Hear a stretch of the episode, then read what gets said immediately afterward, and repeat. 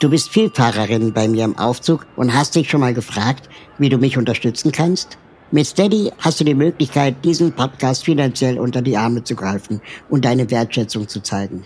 Schon ein kleiner monatlicher Beitrag hilft mir und dem Team, den Podcast Schritt für Schritt unabhängig zu produzieren. Werde jetzt Unterstützerin, erhalte vorab Zugang zu neuen Folgen und werde, wenn du das möchtest, namentlich hier im Podcast genannt. Alle Infos findest du unter im-aufzug.de. Diese Woche geht der Dank an die SupporterInnen Christine, Franziska und Celine. Danke für eure Unterstützung. Und los geht's mit der Folge. Heute steigen wir tief ein in die fabelhafte Welt der Mobilität. Von Aufzügen bis hin zu großen Autos. Ich kenne Katja schon lange und schätze ihre Arbeit für die Verkehrswende sehr. Besonders dankbar bin ich dafür, dass sie Menschen mit Behinderung immer mitdenkt. Aber Autos zu kritisieren ist keine dankbare Arbeit. Das erzählt sie mir auch im Gespräch. Dabei ist sie überhaupt keine Autohasserin, wie sie gerne dargestellt wird, sondern hinterfragt ihre Privilegien. Aber wieso ist die Autokultur in unserer Gesellschaft so tief verankert? Wie steht's um Carsharing? Und warum stellt sich Deutschland so oft selbst im Weg? Auch mit Autos. Wir sprechen darüber, wie Alternativen zum Auto unmöglich gemacht werden, welche Rollen das private Auto als CO2-Emittent spielt und welches Fortbewegungsmittel Katja wäre, wenn sie sich eines aussuchen müsste. Los geht die Aufzugsfahrt mit Katja Diel.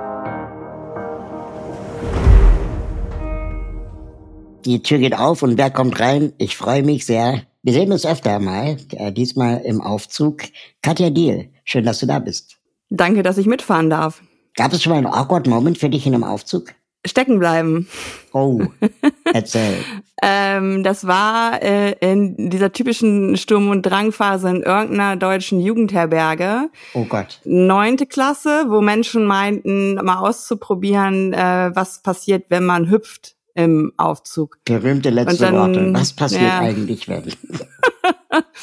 Und dann ist auf jeden Fall der Aufzug stecken geblieben und dann haben sie ihn auch nur so weit wieder nach oben schrauben können, dass so eine kleine Lücke ähm, entstand, durch die wir rauskrabbeln konnten. Und danach hatte ich so ein bisschen äh, Probleme mit engen Räumen. Also das hat sich doch ein bisschen auch festgesetzt, dieses Gefühl. Äh, hat sich das aber gelegt?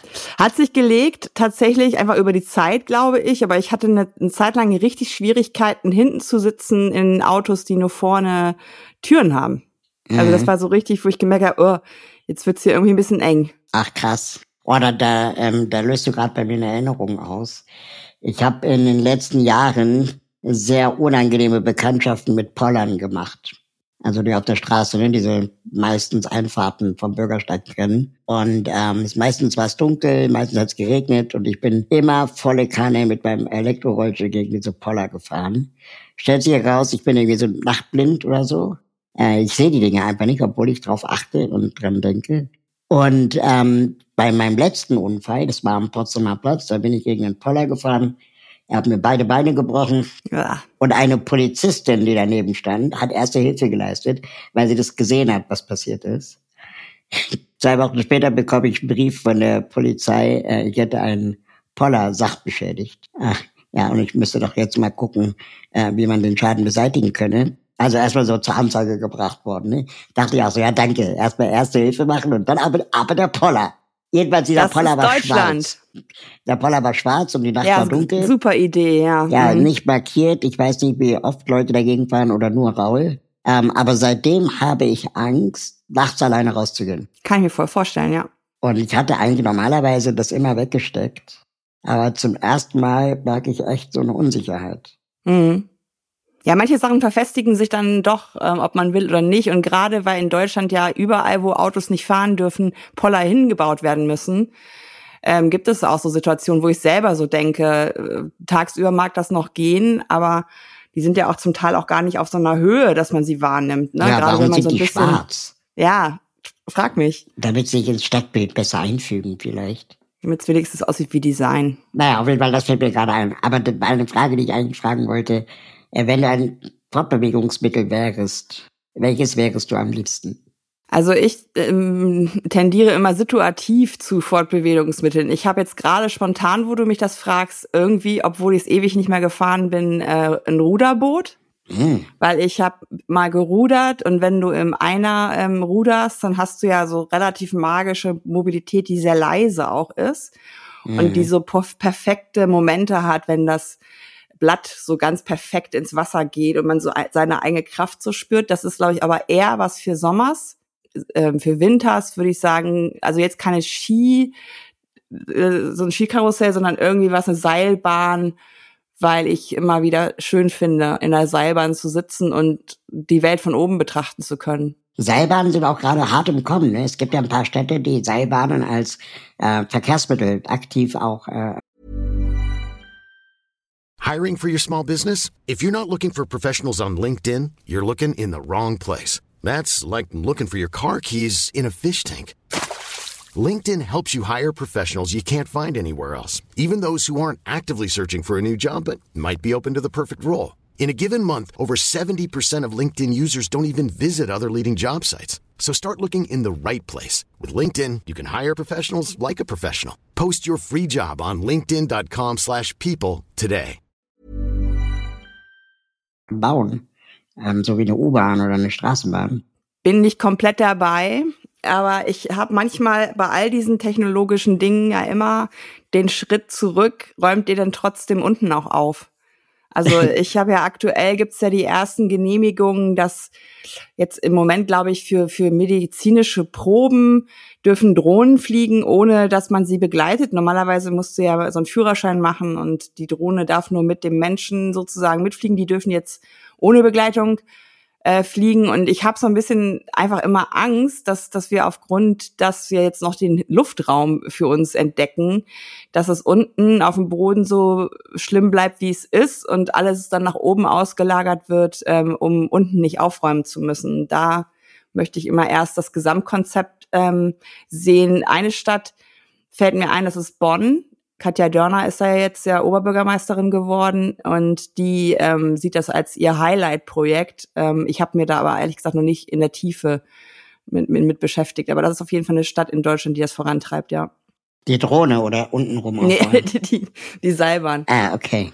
Ich finde, also ich finde Seilbahn auch ein super spannendes Konzept, ähm, auch wenn es da ja schon Vergangenheit äh, krasse Unfälle gab, wo man sich, wo es immer heißt, das ist super sicher, aber von so einem Ding runterfallen will man auch nicht. Es gibt in Berlin in, in dem Bundesgartenschau oder Landesgartenschau äh, gibt es auch eine Seilbahn, die du jetzt, glaube ich, öffentlich mit dem Ticket auch mitbenutzen kannst von der BVG. Äh, das wollte ich unbedingt mal machen. Warst du da mal? Nee, habe ich noch nicht ausprobiert. Das ist, glaube ich, die einzige Seilbahn in Berlin, die, die ich so, so kenne. Wo du gerade gesagt hast, dass äh, untenrum aufräumen, da erinnerte ich mich an ein Gespräch mit meiner ehemaligen Mitbewohnerin, die ist Architektin und Stadtplanerin. Und, und die sagte, ähm, okay, das ist ja vielleicht alles schön und gut, wenn irgendwann autofreie Innenstädte sind und so und dann da aber noch der Lieferverkehr fahren darf.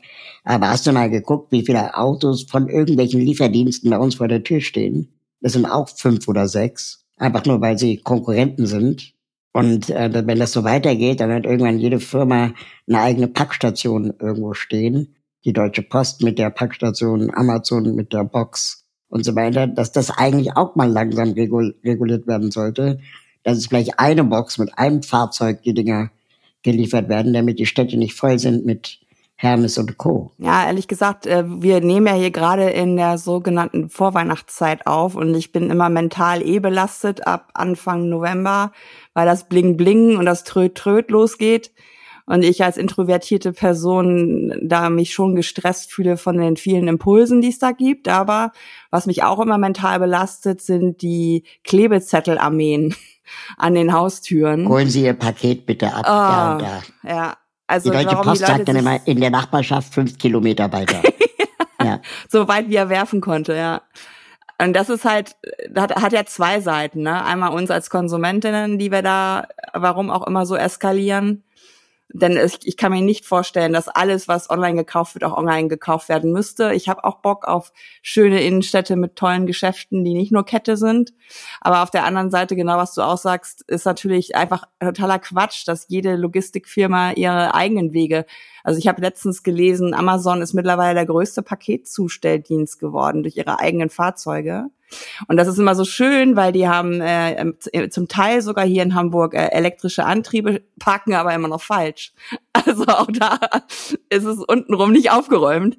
Ähm, eine Freundin von mir arbeitet an so einem Projekt der autonomen Paketbox, dass die nachts ähm, die Standorte wechseln können. Und das finde ich schon interessant, weil man dadurch ja, also wenn wir ein bisschen uns mal zurücknehmen und sagen, okay, ich kriege halt nur Mittwochspakete, wäre ja vielleicht auch schon eine Möglichkeit. Und viele gehen tatsächlich im Ausland eher an die ArbeitgeberInnen ran. Also, dass du da, wo du arbeitest, die Box im Keller hast oder so. Also gar nicht mehr im öffentlichen Raum, was ich auch valide finde. Ja, das finde ich eigentlich auch eine ganz gute Idee. Oder irgendwie pro Block. Ne? Also das könnte man sich ja auch gut vorstellen. Ähm, in den USA gibt es diese, diese autonomen Roboter, die teilweise auch Pizza für Dominos oder so ähm, ähm, fuhren oder ausfuhren. Und da habe ich jetzt gelesen, dass immer mehr Jugendliche anfangen, diese Dinger dann einfach umzutreten und zu knacken, um an diese Pizza zu kommen. Einfach weil Dominos draufstehen, natürlich ist da eine Pizza drin. Dass man sich auch manchmal, habe ich das Gefühl, gar keine Gedanken darüber macht. Was heißt es eigentlich, wenn kein Mensch mehr anwesend ist? Du kannst es an allem, ähm, was wir teilen, sehen. Wir haben einfach ähm, im Vergleich zu asiatischen Räumen, die sehr ähm, behutsam mit, mit Dingen umgehen, die ihnen nicht selber gehören. Da ist Carsharing eine ganz andere Geschichte als bei uns. Zum Teil wird Carsharing da auch wiederum genutzt, um einfach mal schlafen zu können. Das finde ich auch mhm. ganz lustig.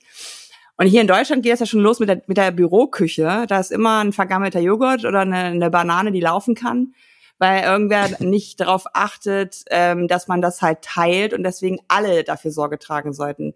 Also für mich ist es bis heute noch ein Rätsel, wie diese Leihräder in oder Scooter äh, in die Flüsse gelangen, weil die sind sackschwer. Also es müssen meiner Meinung nach auch zwei Leute wahrscheinlich machen. Und genauso ist es natürlich, deswegen musste ich gerade so ein bisschen schmunzeln, auch mit diesen Robotern, die gab es auch hier in Hamburg. Und in den poschen ähm, Stadtvierteln von Hamburg hatten die überhaupt keine Probleme. Da war ja immer so eine Begleitperson auch dabei. Aber wenn die über die Schanze oder Pauli gefahren sind, wurden die immer angesprayt, umgeworfen. Also hast du gleich auch ge gemerkt, okay, in den Stadtteilen sind die einfach nicht willkommen. Genau. Und natürlich laufen die, in Anführungszeichen, auf den eh schon zu engen Gehwegen mit einer mhm. schlechten Qualität. Also es ist einfach Murks. Also Wahrscheinlich müssen die ja sogar beheizt sein, denke ich gerade, ne? Wenn die Pizza nicht komplett kalt, die sind ja nicht sonderlich schnell. Oder zumindest also, isoliert, ja. Ja, find's irgendwie. Aber das finde ich halt auch so krass. Da gibt's irgendwie auch schon erste ähm, Aktivistinnengruppen, die äh, elektrische Autos so weit, sagen wir mal, austricksen, dass eine Person reicht, um auf der Straße sich hinzustellen oder eine Pappfigur, äh, um einen ganzen Stau zu erzeugen, weil das autonome Auto niemals diese Person an- oder umfahren würde äh, und dann einfach es viel leichter ist, einen Stau zu provozieren, als wenn dann jemand aus dem Auto aussteigt und die aufs Maul gibt. So, also jetzt mal ganz, ganz äh, plakativ formuliert. Ne? Ich habe echt manchmal das Gefühl, da kommen wir auch später noch zu, dass diese diese Verheißung der Zukunft, ja, alles wird super, dass das einfach nie passieren wird. Das hat mir auch schon bei einem anderen Gespräch. Der Kühlschrank, der für uns einkaufen geht, ist seit 30 Jahren nicht gekommen. Das autonome Auto, das uns von A nach B fährt, wird wahrscheinlich auch nicht so ohne weiteres kommen, wie wir uns das die ganze Zeit vormachen lassen. Ich habe gerade, ähm, weil ich ja auch gerade dabei bin, das zweite Buch, ähm, da habe ich heute, ist es aus dem Lektorat zurückgekommen. Ich muss es mir jetzt anschauen und finalisieren.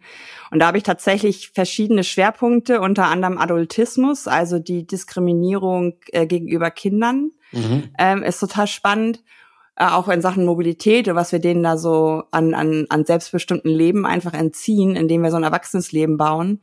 Und ein zweiter Part, der mich selber aber auch super interessiert hat, war halt wirklich das autonome Fahren. Mhm. Weil ich ähm, genau, was du auch eben skizziert hast, empfinde, wir haben immer diese Versprechung, die just around the corner. Genau. Das kommt auf jeden Fall in ein paar Jahren. Ähm, und dann lasst uns doch auf diese tolle Versprechung warten. Da müssen wir jetzt auch nichts tun, weil wenn die Versprechung eintritt, sind ja eh alle Probleme gelöst. Und ich glaube da nicht dran und deswegen habe ich, ähm, weil ich ja auch sehr problembewusst bin, drei Männer befragt. Ähm, ähm, wie sie darauf schauen. Das ist einmal jemand von so einer Consulting-Firma, der auch nah an der Bundesregierung arbeitet. Es ist jemand, der technisch draufschaut und so ein Digitalisierungsexperte und die haben alle drei gesagt, ach Quatsch, vergiss es Also in der Geschwindigkeit, wie wir gerade so tun, dass es, dass es kommt, wird es nicht kommen. Und woran liegt das? Unter anderem daran, dass natürlich unsere, unsere deutschen Städte nicht diese Schachbrettstädte sind wie in den USA. Mhm. Und in den USA gehen die Menschen nun mal nicht zu Fuß und fahren Fahrrad. Ne? Da hast du viel weniger ähm, Kollisionsmöglichkeiten. Und das, was du gerade benannt hast, das sind die ähm, Street Safety Rebels, nennen die sich, glaube ich. Die packen auf diese, auf diese autonom fahrenden Autos einfach diese Pylone, diese orange-weißen mhm. Dinger vorne auf die Motorhaube, zack, bleibt das Ding stehen. Und das sind halt Dinge, wo auch mittlerweile Versuche wieder eingeschränkt worden sind. Es gibt die ersten Verletzten, einen Toten, glaube ich, auch mittlerweile. Und Natürlich mag es sein, rein statistisch, dass die irgendwann sicherer sein könnten als Menschen. Aber da will ich auch nicht wissen, wie ist denn die Übergangszeit? Also wenn ein Teil autonom fährt, ein Teil noch mit Menschen an Bord, also es wird ja nicht von jetzt auf gleich einfach da sein. Ja, ja, nee, natürlich. Und das sind natürlich Leute wie du und ich, die wir, die wir diese, diese Fragen dann stellen, die totalen Partypuper, weil dann die Glitzerkanonen wieder ausgepackt werden und naja, okay, nee, dann machen wir jetzt nicht, dass wir hier alles mit Glitzer voll machen. Und dann merkst du, diese, diese Fragen sind einfach noch nicht gelöst. Also ich habe auch immer so ein Gefühl, in Indien würde man zum Beispiel nie eine Kuh töten, ne? weil das einfach eine andere, andere Wertigkeit, weil die Kuh da was Besonderes ist. Also wie, wie regelt man das auch ethisch mit unterschiedlichen Systemen, die ja, ja, weltweit überhaupt nicht über, übereinander zu legen sind. Also sind auch viel zu viele Fragen für mich ungeklärt. Und der einzige Hype, der darum gemacht wird, ist ja, dass es dann FahrerInnen los, also Personal kann gespart werden, Fachkräftemangel und so weiter. Aber ich finde, es darf ja nicht der einzige Grund sein, warum so eine Technik eingeführt wird. Und ja, da habe ich noch viele Fragezeichen. Also ich meine, das Erste, was man ja automatisieren könnte, wäre wahrscheinlich eine U-Bahn. Ja. Ne? So, ähm, da gibt's keinen Gegenverkehr, jedenfalls keinen ungewollten. Und das frage ich mich, warum ist das bis heute nicht über die U4 in Nürnberg hinaus in Deutschland äh, ähm, automatisiert worden. Und die These, die ich neulich gelesen habe, war, dass es einfach so viele FahrerInnen gibt, die auf einen Schlag arbeitslos wären, ähm, dass das auch, also wenn man das jetzt hochdenkt, ne, auf Straßenbahn, S-Bahn, Züge, dass das auch gesellschaftliche Umwälzung bedeutet. Und vielleicht, dass sogar auch jetzt die letzten Streiks sind der LokführerInnen und Lokführer, ähm, solange es noch geht. Aber dass, dass das auch ein Grund sein kann, warum das so lange dauert weil man die äh, sozialen Auswirkungen gar nicht, gar nicht absehen kann. Ja, da wird halt auch wieder nicht systemisch gedacht, weil ich äh, persönlich habe eine hohe Sympathie dafür, dass, ähm, dass es immer noch Persa Personal in den Zügen gibt und in den Waggons, weil das sorgt ja automatisch auch für eine soziale Sicherheit für marginalisierte Gruppen, weil wenn wir das habe ich ja auch im ersten Buch Autokorrektur ähm, ein bisschen hergeleitet. Wenn wir weiterhin ähm, das System so einfach behalten, wie es ist, und dann ist es irgendwann autonom, dann bleiben Menschen natürlich im Auto oder kaufen sich, so sie dann äh, das Geld dazu haben, ein autonomes Shuttle nur für sich, äh, was alleine fährt sozusagen. Ähm, und das ist was, wo ich mich auch ein bisschen wundere, dass dann nicht also ich wundere mich nicht, weil ich mir schon vorstellen kann, dass es schwierig ist, unter diesen ganzen Verkehrsverbünden und so weiter übergreifend zu denken. Ähm, aber ich würde mir diese soziale Frage überhaupt nicht stellen, weil da gibt es so viele Jobs, die wir immer noch brauchen in der Beratung, äh, Einstiegshilfe, also das könnte man ja umdenken. Ähm, und in, in skandinavischen Ländern meine ich auch, ist es schon relativ üblich, dass die autonom fahren. Und ich habe jetzt gelernt von der U5 hier in Hamburg, die soll auch autonom fahren, da ist sogar ein 90-Sekunden-Takt theoretisch möglich, ne? Weil die. Aber wird der kommen so oder wird es dann trotzdem 10 Minuten bleiben? Also wir haben hier das Versprechen vom sogenannten Hamburg-Takt, dass in fünf Minuten die Mobilität entweder zu dir kommt, die du brauchst, oder du kannst zu ihr gelangen. Und da brauchen wir natürlich solche Takte. Mhm. Das ist ja der, der, der Witz. In der U-Bahn gucken wir ja fast nie auf den Fahrplan, weil wir schienengebundenen Systemen ja auch viel mehr vertrauen als, mhm. als bereiften Systemen, weil das irgendwie psychologisch auch eine andere Sicherheit gewährleistet. Also das glaube ich schon, dass das kommt. Ich ähm, habe auch ganz viel immer geschmunzelt, dass die Leute denken, die Digitalisierung der Deutschen Bahn ist der DB-Navigator. Natürlich nicht. ähm, Infrastrukturen, Züge müssen miteinander sprechen. Ja, klar.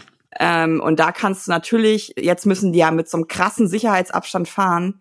Da kannst du auch ICE-Systeme ganz anders auslasten, ja. wenn du denn die Züge hast und das Personal. Wenn du jetzt äh, ähm, gerade sagst, dass irgendwie man braucht Menschen auch beim, beim Mobilitätseinstieg, zum Beispiel für, für eingeschränkte Menschen. Ich bin in Berlin-Kegel mal mit diesem einzigen autonomen Bus der BVG gefahren. Und das war irgendwie auch, also als technisch interessierter Mensch war ich underwhelmed. Ja, also das hat mich jetzt nicht überzeugt, dieses Konzept. Und ich glaube, wenn du das, erste Mal siehst und, und machst und so, das kann vielleicht was Besonderes sein. Aber ich war zu, wäre zu Fuß schneller gewesen, weil das Ding einfach ultra langsam ist. Ich brauchte doch eine Person, die den Rollstuhl festmacht, wo ich mich frage, warum muss der in einem autonomen Auto festgemacht werden, aber in einem Bus nicht? Also wo kommt diese Logik her? Wer hat da geschlafen beim, beim Verkehrsamt? dass solche Regeln dann quasi gelten. Und wenn ich eine Person brauche, die mich da festschnallt, dann kann man auch einen Fahrer haben. Also dann verstehe ich den ganzen Win gar nicht. Und das Auto ist so klein, da passen entweder acht Leute rein oder ein Rollstuhl. Und ich, also den Fight an der Schaltestelle würde ich sehen. Ja, Sie bitte steigen wir alle aus, ich möchte jetzt hier mitfahren. So wird's ja nicht laufen, sondern eher, oh, schon wieder voll, äh, muss ich auf den nächsten warten. Und dieses auf den nächsten warten funktioniert nur, wenn er nur alle 90 Sekunden kommt ich glaube, so und so, das ist halt immer noch nicht geschafft. Ähm, das ist ja auch mein Punkt und das ist auch, warum ich mit meiner Arbeit nicht reich werde, weil ich ja intersektional denke und und ähm, einfach gucke, wen vergessen wir gerade wieder oder wer ist gerade wieder nicht mitgedacht. Und das macht natürlich so einen Entwicklungsprozess langsamer, aber meiner Meinung nach auch besser. Also ich habe einen hohen Glauben tatsächlich daran, dass diese On-Demand-Rufbus-Systeme eine richtig gute Lösung sind. Das ist, wer das nicht kennt, man ruft per App oder Telefon ein, ein Fahrzeug. Das Versprechen ist, es ist in zehn Minuten bei dir. Du hast nur noch virtuelle Haltestellen, was manchmal auch barrierefreier sein kann, als wenn man äh, irgendwelche baulichen Maßnahmen hat, weil man halt die Haltestellen dahin bringt, wo die Nachfrage auch ist. Und dann teilst du dir die Fahrt mit Leuten, die denselben Fahrtweg haben, die aber vielleicht woanders aussteigen. Und diese Dinger, die ich begleite, sind ähm, ad hoc barrierefrei gewesen, teilelektrisch immerhin, weil mit dem London-Taxi gemacht, was ja ähm, die Auflage hat, immer auch einen Rollstuhlplatz dabei zu haben. Und das könnte man super gut als Lückenschluss nehmen. Und das ist, glaube ich, sogar was, wo im ländlichen Raum es auch nicht schlimm wäre, wenn für bestimmte ähm, Bevölkerungsgruppen das Ding nur mit 30 kmh fährt. Also das ist dann ja äh, weit über der Fußgängergeschwindigkeit und du hast die Anbindung an den nächsten Bahnhof oder so. Aber diese Geschichte, da habe ich gelernt, flächendeckend in ganz Schleswig-Holstein kostet sowas 15 Millionen Euro im Jahr, was ich super billig finde, im Vergleich zum Dienstwagenprivileg mit ein paar Milliarden. Das wird halt nicht angefasst. Und ich habe in der Beschäftigung jetzt mit dem zweiten Buch auch nochmal in diesen Straßenbahnskandal der USA geguckt, wo Continental und General Motors, also ein Autoreifenhersteller und ein Autohersteller, Straßenbahnen ja aufgekauft haben. Die hatten ein richtig geiles Straßenbahnsystem in den USA, was kaputt gemacht worden ist durch diese Lobby.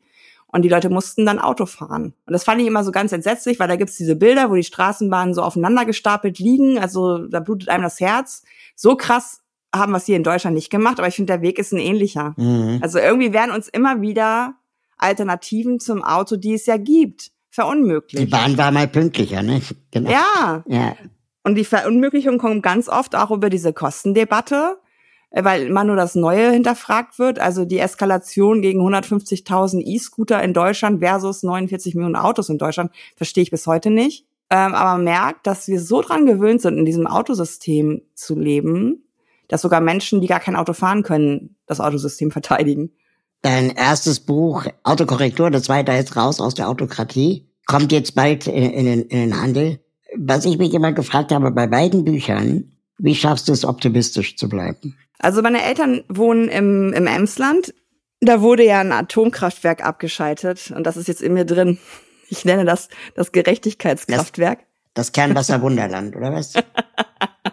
Das macht mich glücklich und ich strahle immer. Ja. Ey, ganz ehrlich, ich wurde selten so oft danach gefragt wie in diesem Jahr, weil in diesem Jahr ich auch wirklich sowohl familiär als auch beruflich als auch mit krasser Hate Speech zu tun hatte. Und ich kann ja einfach verraten, ich war zwei, dreimal, habe ich gedacht, ich lasse das jetzt einfach. Warum zur Hölle tu ich mir das an? Naja, und dann ist es ähnlich wie bei dir, denke ich mal am nächsten Tag denkst du, ja, was mache ich denn stattdessen? Hm. Und dann siehst du wieder irgendeine Ungerechtigkeit und dann fährst du Bus und merkst, was da nicht funktioniert und wer da wieder nicht einsteigen kann oder was auch immer. Ich musste dieses Jahr umarmen, dass ich keine Wahl habe. Und da kann man sich jetzt drüber lustig machen, weil ich jetzt nicht wieder zurück in so einen 9-to-5-Konzernjob mit sechsstelligem Gehalt gehen kann, den ich mal hatte. Aber ähm, ich merke einfach, dass ich total bei mir bin in, in diesem Tun weil ich wirklich einfach jetzt ein Leben habe, wo ich mit Menschen wie dir verbunden bin. Gestern saß hier Caro Rakete. Wir haben ähm, uns ein bisschen supported, sie mit ihrer Arbeit für die Linke und haben uns ausgetauscht. Und ich glaube, das ist der, äh, das ist der Optimismusmacher sozusagen für mich. Das sind Menschen, die an ganz anderen Themen vielleicht arbeiten, die aber auch im besten Sinne unerbittlich sind und immer nerven und immer auch reingehen in den Fight und ähm, ja, ich habe keine Wahl. Also das muss man auch ehrlich sagen. Ich, ich möchte, dass sich das verändert. Ich habe jetzt gerade eben noch einen Post abgesetzt mit dem zweiten Artikel Grundgesetz, dass ich ja eigentlich ähm, ein Recht auf freie Entfaltung habe und ein Recht auf körperliche Unversehrtheit. Und da habe ich die offene Frage gestellt, ob das im Mobilitätssystem beides gewährleistet ist. Mhm. Okay, da kann man ja schon ahnen, was passieren wird. Wir hatten beide in unserem Podcast zu Gast den Tajo Müller. Mhm. Ähm, und der hat ja schon irgendwie auch ziemlich, also der, der hat ja ganz schön auf die Kacke, wenn, wenn der quasi mal rausgeht und so. Und ich fand das irgendwie geil. Mhm. Mir, mir hat es richtig Spaß gemacht, mich mit dem auszutauschen und auch so diese, diese, wie heißt immer denn, diese Arschlochgesellschaft äh, mal, mal, mal zu beleuchten und auch zu gucken, wie können wir denn den Menschen, die vielleicht willens sind, äh, sich ähm, anzupassen und oder zu verändern, bei dieser Trauerarbeit, weil es ist ja wirklich Trauerarbeit, äh, dabei zu helfen, ähm, das Auto abzugeben ja, und sich auf ein, etwas Neues einzulassen. Hast du da Ideen, jenseits von, oh, wir müssen mehr Geld ausgeben und die Politik verändern, wie man einzelnen Menschen Mut machen kann, ähm, direkt jetzt auf gleich ein Auto vielleicht mal eher stehen zu lassen? Also das wird tatsächlich, ähm, der letzte Part vom Buch wird sehr individuell sein. Da erzählen Leute, dass sie Autokorrektur gelesen haben und dann einfach mal versucht haben, ohne Auto zu leben. Und sich aber versprochen haben als Paar oder als Familie oder als Einzelperson, wenn das total scheiße läuft, dann darf ich auch wieder ein Auto ja. anschaffen. So sozusagen noch diese, diese Backdoor äh, nicht ganz geschlossen. Und da ist zum Beispiel eine Familie, drei Kinder, ähm, Vater, Mutter, also fünfköpfige Familie im ländlichen Raum, die, die das bis heute ohne Auto machen. Und da, da, da hoffe ich, das ist ja der Wunsch auch. Ich hatte nicht vor, ein zweites Buch zu schreiben so schnell, weil ich es auch ehrlich gesagt nicht so, also es ist ähm, manchmal ganz schön spaßbefreit. Aber da hoffe ich wirklich, dass die Leute sehen, es gibt diese ganzen Lösungen. Also im ersten Bereich von Autokratie gehst du wirklich durch diese Zustandsanalyse und, und, du denkst, oh mein Gott, warum machen wir das? Aber im zweiten Bereich lernst du die Leute kennen, die ähm, autofreies Gent geschaffen haben, die in Wien die Dinge verändert haben.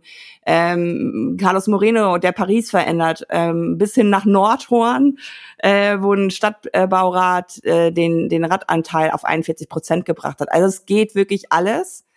Und ich glaube, da können sich, wenn Menschen mit diesem Willen, ich möchte was verändern und das Buch lesen, findet jeder einen Ankerpunkt, wo man ansetzen kann. Sei es, dass du deine Bürgermeisterin nervst und sagst, hier in Nordrhein-Westfalen gibt's diese Lösung, warum haben wir die nicht? Oder sei es, dass du was ich ja immer wieder sage, setzt euch nicht in die Bahn und beschwert euch, wie scheiße die Bahn ist, sondern werdet laut, schreibt Leserbriefe, schreibt Volker Wissing. Dieses Ertragen von einem unhaltbaren Zustand, ich verstehe es nicht.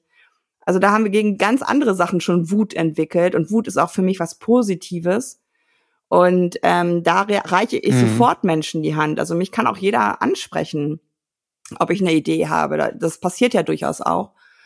Und ich weiß auch um die Trauer. Bei mir ist es halt die Trauer jetzt auch nach COP 28. Wir reden gerade, als das so ein paar Tage her ist, wo die Leute in Deutschland so unglaublich gefeiert haben, was da passiert ist. Und ich habe nur gedacht, wollte ich mich verarschen. Also ich verstehe das, dass man diese Hoffnung generieren will, dass man ein positives Mindset, bla bla bla. Aber wir müssen auch mal anerkennen, da haben Menschen von diesen Inselstaaten weinend gestanden, als das so ähm, und die OPEC lobt den Abschluss. Muss ich wahrscheinlich auch nicht kommentieren. Also da, glaube ich, gehört einerseits eine Ehrlichkeit zu einem selbst. Also jedes Mal zu fragen, warum nehme ich jetzt das Auto? Ist es Bequemlichkeit oder weil wirklich irgendein anderer Grund dafür spricht. Da einfach ehrlich sich selbst mal machen und vielleicht den einen oder anderen Weg. Also was die Leute immer missverstehen ist, ich will doch nicht, dass ihr morgen eure Autos verbrennt, sondern behalt das Auto erstmal, aber überleg wirklich mal ein bisschen, weil mhm. du machst in dem Moment, wo du Auto fährst, anderen Leuten Probleme. Es ist nun mal so. Und da ein bisschen bewusster mit diesem Konsum von Auto, der uns natürlich unwahrscheinlich leicht gemacht wird. Exklusive Hinstellmöglichkeiten, exklusive Fahrspuren, exklusive Privilegien auch in Geld. Ähm, aber da vielleicht so ein bisschen ein Mindset zu entwickeln, ich reduziere es zumindest. So ähnlich wie manche Leute vielleicht in Anführungszeichen nur vegetarisch geworden sind jetzt über die letzten Jahre. Das ist schon mal ein erster Schritt, der anerkennenswert ist, finde ich. Was würdest du sagen, sind deine größten Erfolge im Kampf für eine gerechtere Mobilität? Ich hätte beinahe gesagt gegen das Auto, aber dir geht's ja gar nicht darum, ne, sondern für eine bessere Mobilität. Nein, darum geht's mir überhaupt nicht. Das ist auch wirklich immer wieder, das macht mich sehr müde, dass ich überall immer als die größte Autohasserin, also auch letztens bei einer Vorlesung, die ich gehalten habe, hat das der Prof auch mit so einem Augenzwinkern, aber ich merke, wie ich so ad, ad hoc denke, oh, jetzt kurz ein Nickerchen.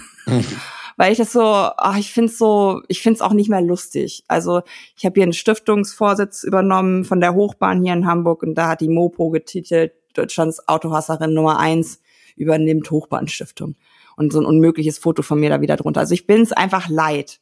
Manchmal reagiere ich da auch wirklich schroff, äh, weil ich habe überhaupt nichts gegen das Auto, ich habe ge gegen die Privilegien was, ich habe was dagegen, dass acht Leute jeden Tag im Straßenverkehr sterben, dass es einfach so normal ist, wie so ein Kult.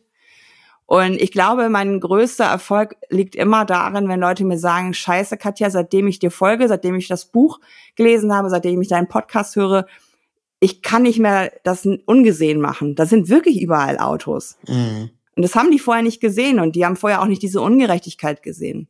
Was mich sehr berührt hat, war, ich habe hab, hab sogar Leserinnenbriefe auf das Buch bekommen, unter anderem von einer rassifizierten Frau in Berlin lebend mit ihren beiden Kindern und ihrem Mann, die will nicht Auto fahren. Und sie sagt aber, eigentlich wäre es besser, weil ich jeden Tag Rassismus erfahre auf den Straßen von Berlin. Und andererseits hat sie aber einen Mann, der vor drei Jahren hier nach Deutschland geflüchtet ist, der unbedingt diesen BMW fahren möchte. Weil er hofft, wenn er diesen BMW fährt, ein dickes Auto, dass er anerkannter ist in unserer deutschen Gesellschaft. Und sie hat mir geschrieben, mhm. du hast mir mit deinem Buch erlaubt, dass ich wütend sein darf. Mhm. Weil ich habe immer mich hinterfragt, dass ich so wütend bin und warum bin ich das, weil alle anderen wollen ja Auto fahren. Und das sind so Momente, wo ich richtig, richtig, ja, beseelt bin und natürlich die 100 Interviews, die ich mit euch geführt habe fürs erste Buch. Da waren ja alle hinterher so kleine Verkehrswende-Aktivistinnen bei, beim guten Twitter. alle waren sauer ja. und haben irgendwie anerkannt, so, scheiße, was ist hier eigentlich los? Und das ist schon was, wo ich merke, wenn was in Bewegung gerät, ist es immer gut. Und ich glaube, ich, ich zeige den Leuten auf, dass man Dinge hinterfragen darf, vor allen Dingen den Status quo. Ich finde das total spannend, weil im Prinzip, du hast es vorhin auch schon äh, in anderen Worten gesagt, ist ähm, das Auto so eine Art Religion geworden. Ne? Und äh, wir hinterfragen gar nicht mehr, das, wofür das Auto eigentlich da ist, um Mobilität zu erzeugen. Und die kann man ja auch anders erzeugen. Also du musst nicht an Gott glauben, du kannst auch etwas anderes glauben oder gar nicht glauben und trotzdem äh, glücklich äh, in der Welt sein. Aber die Leute reagieren ja so, als ob man ihnen ihr, ihren Glauben abspricht. Ne? Und äh, das hat mich wirklich schockiert, wie, wie da auch der Hass auf jeden niederprasselt von Leuten, wo man denkt so, ist das jetzt wirklich dein Problem? Es geht mir echt nicht in den Kopf. Und ähm, wenn ich durch die Stadt fahre, fällt mir seit mindestens zehn Jahren auf, dass die Autos größer werden. Also der, der, der, der Mini ist kein Mini mhm. mehr, ja, sondern ein mhm. BMW. Und zwar ein SUV BMW wo man sich auch fragt, warum? Also klar, man will höher sitzen und so weiter und so fort. Aber da frage ich mich, warum ist Autoindustrie nicht so clever und macht einfach höhere Sitze? Also das ist für mich so, wo so Ja, denke, entweder das, genau. Ja, entweder das und ich habe manchmal das Gefühl, dass diese Autos zwar größer sind, aber du hast gar nicht mehr Platz. Also trotzdem sind die Kofferräume irgendwie nicht optimal. Trotzdem hast du immer noch keinen Klapptisch hinten. So alles so, wo ich denken würde, ja, dann brauchst du halt auch wie ein Zug, wo es einfach mhm. bequem ist. Aber am Ende sind sie einfach nur das gleiche mhm. in groß und du brauchst mehr Platz anstatt dass du mehr Platz hast. Und du merkst vor allen Dingen auch, dass die Leute nicht mehr wissen, wann ihre Autos aufhören. Also ich habe eine Zeit ja, lang, genau. ich bin eingestiegen ins Carsharing hier Car2Go, das waren äh, Smarts. Das war super genial, weil du konntest den Smart überall parken. Das hast du immer noch unterbekommen. Die letzte, ähm, ähm, ähm, nach dieser Fusion auch von DriveNow und Car2Go, die letzte ähm, Carsharing-Fahrt war mit so einem krassen SUV, wo ich gesagt habe, warum haut ihr hier in Hamburg-Eimsbüttel so einen Trümmer ähm, in, in, ins Carsharing? Und dann hatte ich, äh, also mein Use Case, als meine Katze noch lebte, war halt immer Katzenstreu holen, den großen Sack. Das machst du auf dem Fahrrad mhm. mal eben nicht so. Da habe ich immer mir ein Carsharing-Auto geholt. So, und dann war dann die, die Parksuchzeit schon so viel länger als die Fahrzeit. Und ich musste mir einen, ja. einen Zacken aus meiner Krone brechen und einen Typen fragen, kannst du mir helfen, das einzuparken? Weil ich hatte gefühlt 800 Kameras, 14 Pieptöne. Ich habe nicht äh, hingekriegt, dieses Ding zu parken. Und, und da habe ich so gedacht, das ist äh, genau das, was ich auf dem Rad erlebe, dass teilweise ja ich sogar einen Spiegel an den Oberarm bekomme die Leute wissen nicht, wo ihre Karren aufhören. Die haben überhaupt kein Gefühl dafür. Mhm. Deswegen werden auch ständig ähm, irgendwelche Sachen angefahren, glaube ich, weil die das gar nicht so einschätzen mhm. können. Und du hast ja auch schon so Erfahrungen mitgemacht. Es ist einfach nicht mehr im menschlichen Maß. Es ist unmenschlich. Aber aber sind diese Car2Go und der Drive Now Geschichten nicht eigentlich ein Upselling für Autos gewesen? Sind sie definitiv, deswegen sind die auch wieder ausgestiegen. Ne, also weil, ähm, klar, sind die Autos dann groß, damit du das rote Auto auch magst. Und dann irgendwann denkst, ach, eigentlich wäre es schon geil, wenn ich selber so ein Ding hätte. Ja, klar. Genau. Es war eine rollende Werbeanzeige. Für die du auch noch bezahlt hast. Ja. Ähm, gehen denn solche äh, ähm, Sharing-Konzepte in der Summe auf?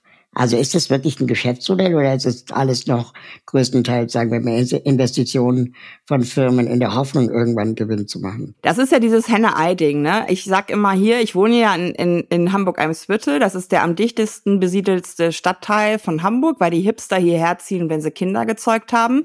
Und dann kaufen sie sich aktuell einen Bulli, weil sie zweimal an die See im Jahr fahren. Also sie stellen ein mhm. Mini-Haus vor ihre Wohnung. Und dann frage ich mich, warum darf man Hobbymaterial äh, im öffentlichen Raum bevorraten? Also wer sich 80.000 Euro für so eine Karre leisten kann, so viel kosten die Dinger neu, der hat doch wohl auch das Geld für einen Stellplatz. Brauche aber natürlich nicht. Also ich kann das ja nicht anklagen, weil es ist legal. Also die Frage, ob Carsharing zu einem Geschäftsmodell werden kann, stellt sich erst, wenn die Privilegien vom Auto fallen. Wenn du zum Beispiel nur mit Carsharing-Autos mhm. hier parken darfst, dann ist das ein ganz anderer Use Case, als dass ein Typ oder eine mhm. Frau ein Auto hat und dann denkt, ja gut, dann lasse ich das halt immer einmal, einmal in der Woche bewege ich das und das ist ja irgendwie auch günstig, weil die rechnen das ja auch mal falsch. Und ich bin totaler Fan von Cambio Carsharing. Die kommen aus Belgien, sind aber jetzt sehr verbreitet in, in, in Deutschland. Die haben auch hier in Hamburg Stellplätze und zwar feste Stellplätze. Also da hast du keinen Parksuchverkehr und die haben vom kleinsten Auto bis zum Transporter alles. Und ich feier manchmal, ich bin jetzt ewig nicht mehr gefahren, aber ich feier immer, wenn die 100.000 und mehr Kilometer auf dem Tacho haben. Weil es einfach zeigt, mhm. es ist ein Ding, was sich einfach amortisiert, sowohl in den Ressourcen, die mhm. es verbraucht hat. Also die Dinger sehen dann halt äh, von Transport, das ist halt so Umzugswagen. Und das kann natürlich ein Geschäftsmodell werden, wenn das halt Zonen gibt, wo nur diese Art von Fahrzeugen parken dürfen. Ja. Aber das heißt, ShareNow macht noch keinen Gewinn. Also ich glaube überhaupt nicht, dass es, dass es, dass es so berechnet wurde. Ich glaube, es war halt so ein bisschen dieses Feigenblatt. Vor ein paar Jahren kannst du dich bestimmt auch erinnern, nannten sie sich ja noch äh, Mobilitätsdienstleister. Da wollten sie ja irgendwie mhm. alles Mögliche möglich machen. Ähm, ich glaube, das ist kein Geschäftsmodell. Also Cambio lebt auf jeden Fall, aber nicht in dem Sinne, was die Autoindustrie an Umsätzen gewöhnt ist. So. Mhm. Ähm, ich glaube, das ist so ein Zusammendenken und ich sehe vor allen Dingen ganz viele Chancen und da gehen die Konzerne aber nicht hin im ländlichen und suburbanen Raum. Ne, das ist ja was, wo die gar nicht ihre Angebote haben, weil sie sagen, es lohnt sich nicht. Und wenn man da aber Modelle finden würde, dann kann sich sowas auch lohnen, auch im Sinne von Daseinsvorsorge und vielleicht sogar als, als Teil vom ÖPNV. Also, dass es dann quasi eingebettet wird innerhalb des, des Verkehrsverbundes. Ja. Was ich mich gefragt habe, ich war neulich in, in Hamburg und ähm, habe mir die Moja-App installiert, weil ich gelesen habe, dass die jetzt auch drei barrierefreie Autos haben.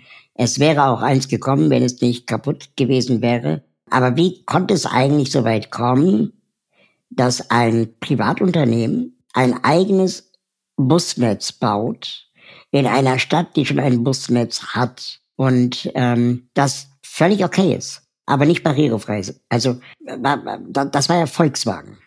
Und das gleiche passiert in Hannover. Und es ist einfach ein paralleles System daneben gebaut, anstatt es vernünftig gemeinsam zu denken. Ja. Obwohl es von der Stadt erlaubt wurde, hätte man es ja auch verpflichtend machen können, das gemeinsam zu denken. Ja, da bin ich auch immer so ein bisschen zwischen Baum und Borke, weil ich, weil ich das irgendwie auch verstehen kann, weil das Bittere ist ja, dass du kapitalistisch organisierte ähm, Unternehmen anders auch nicht kriegst, als wenn du ihnen Privilegien einräumst. Aber ich habe mich schon geärgert. Und da bin ich auch ganz ehrlich, ich benutze Moja, wenn ich faul bin oder mal wieder Hüftschmerzen habe und nicht lange laufen will. Also ich habe eigentlich jedes Mal, wenn ich Moja nutze, andere Möglichkeiten im Nahverkehr, ähm, bin dann aber einfach faul. Und ähm, gut, aber wir hätten auch ein Taxi nehmen können oder ein Uber. Ja, ist halt billiger. Ja, also das ist halt absurd. Der Weg, den die jetzt einschlagen, ist der richtige. Ähm, äh, die haben jetzt auch in Randgebiete von, von Hamburg Moja gebracht und das soll dann auch nicht mehr konkurrenzierend irgendwann sein. Aber natürlich hast du recht, man hätte es auch von Anfang an richtig machen können. Da ist aber immer die Aussage, es ist ein privatwirtschaftliches Unternehmen, denen musst du schon Dinge bieten und so weiter. Aber wo ich wirklich mich richtig aufgeregt habe, war halt, dass die das nicht barrierefrei hinkriegen. Also ich habe teilweise ältere mhm. Menschen, die mit einem Stock gehen oder einem Rollator wie so Wale in, die, in das Ding ziehen müssen, weil die Einstiegsstufe ist so krass hoch.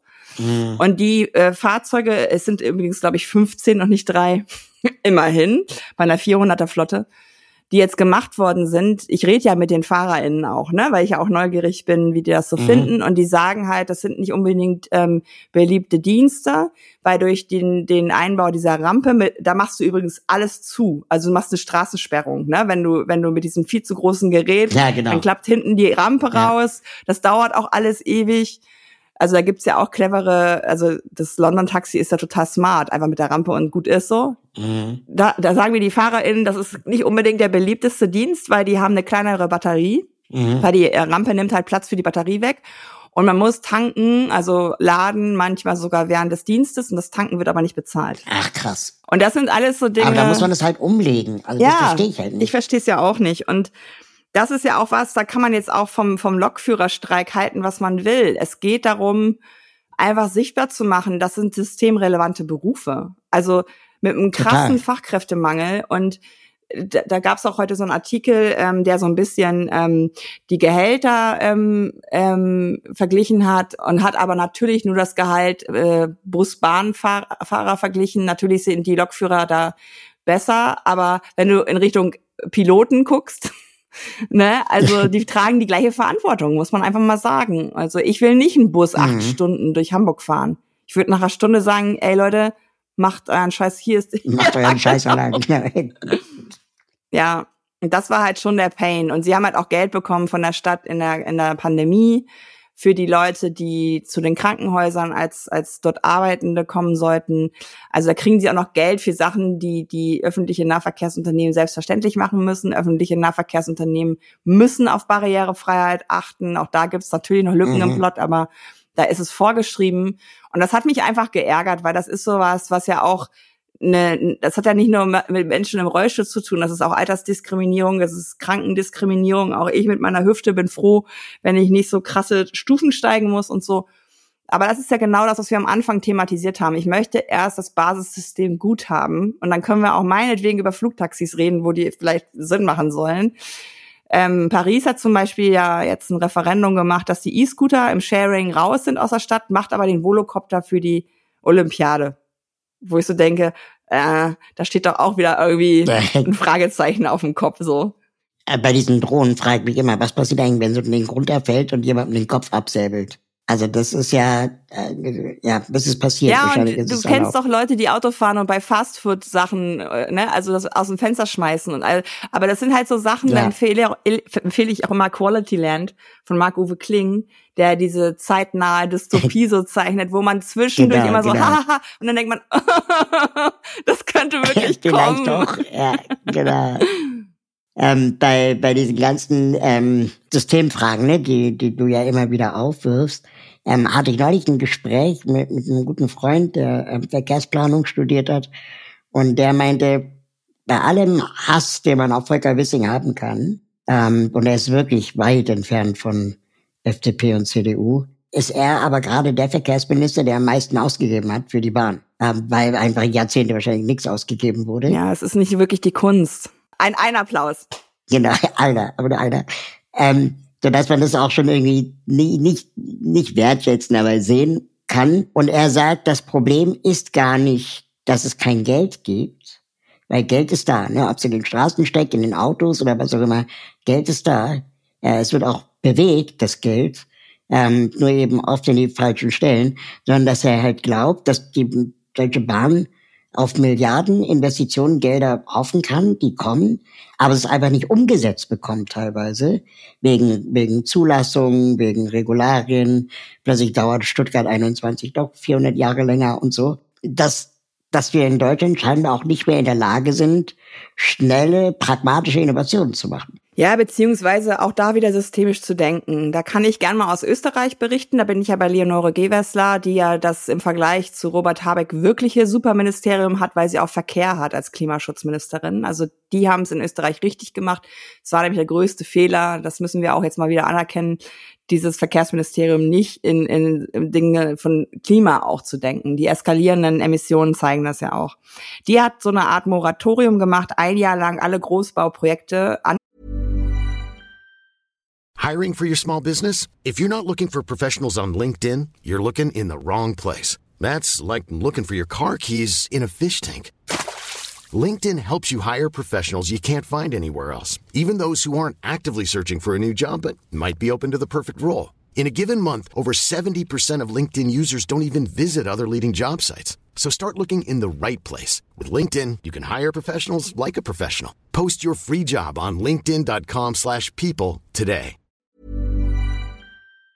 Gehalten und hat die, was bei uns die Autobahn AG ist, ähm, oder Autobahn GmbH, ähm, ihr Ministerium und Wissenschaft ähm, gebeten, geht mal alles durch ähm, im Rahmen äh, und im Hinblick auf unsere CO2-Ziele.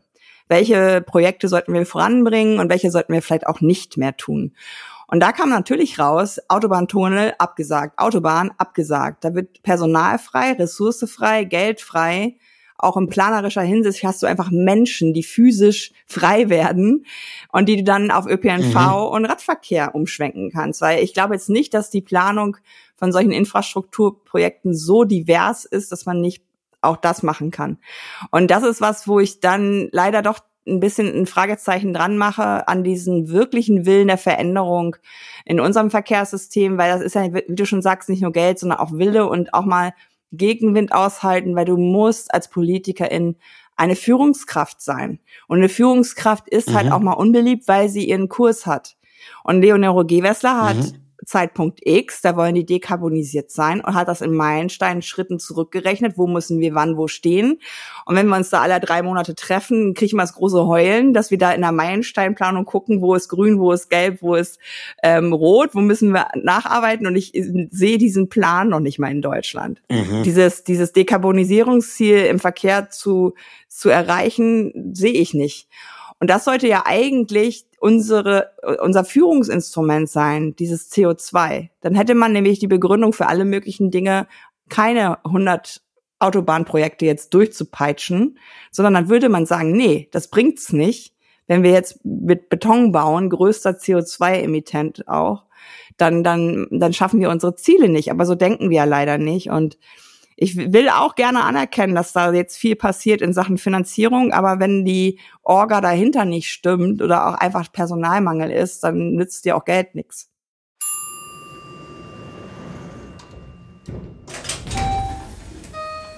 Gleich geht's weiter. Wenn du diesen Podcast unterstützen möchtest, dann kannst du das mit einem kleinen monatlichen Beitrag tun.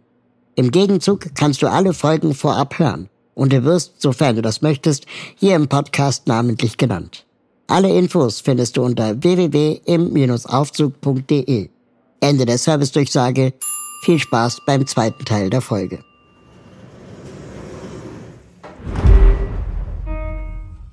Aber woher kommt das? Woher kommt das, dass Deutschland sich da selbst im Weg steht? Also wir können uns ja nur selbstverantwortlich machen ich vergleiche viele Dinge, die in diesem Autosystem passieren, mit einer Abhängigkeit. Und Abhängigkeit ist ja nichts, was du dir jeden Tag so unbedingt bewusst machen willst. Du meinst, weil Österreich keine Autofirmen besitzt? Ja, also die haben zwar eine große Zulieferindustrie, glaube ich, aber die haben halt nicht diese deutschen Marken. So. Und ähm, wir mhm. sind auf Europaebene für Volkswagen lobbyieren gegangen. Also da haben mich äh, mit diesem Verbrenner aus, ne, dass, dass, dass da E-Fuel betankte mhm. Autos noch fahren sollen. Warum? Ja, um die Verbrennertechnologie aufrechtzuerhalten. Und da haben mich Leute, die ich aus dem Europaparlament ähm, kenne, haben mich teilweise kontaktiert und haben gesagt, was ist da bei euch los? Wie kann es sein, dass die kleinste Partei ähm, da durchlobbyiert und, und, und an Dinge, die schon beschlossen sind, die jetzt eigentlich nur durchgewunken werden sollen, nochmal Fragezeichen macht?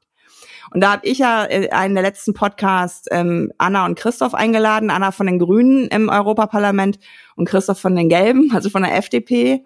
Und das ist, glaube ich, schon eine ganz interessante Folge. Erstens gibt es Diskurs endlich mal. Also ich mag halt streiten. Ähm, auf dem Weg mhm. kommen wir ja nicht weiter, wenn wir alle nur uns selber toll finden und bei den anderen nicht zuhören.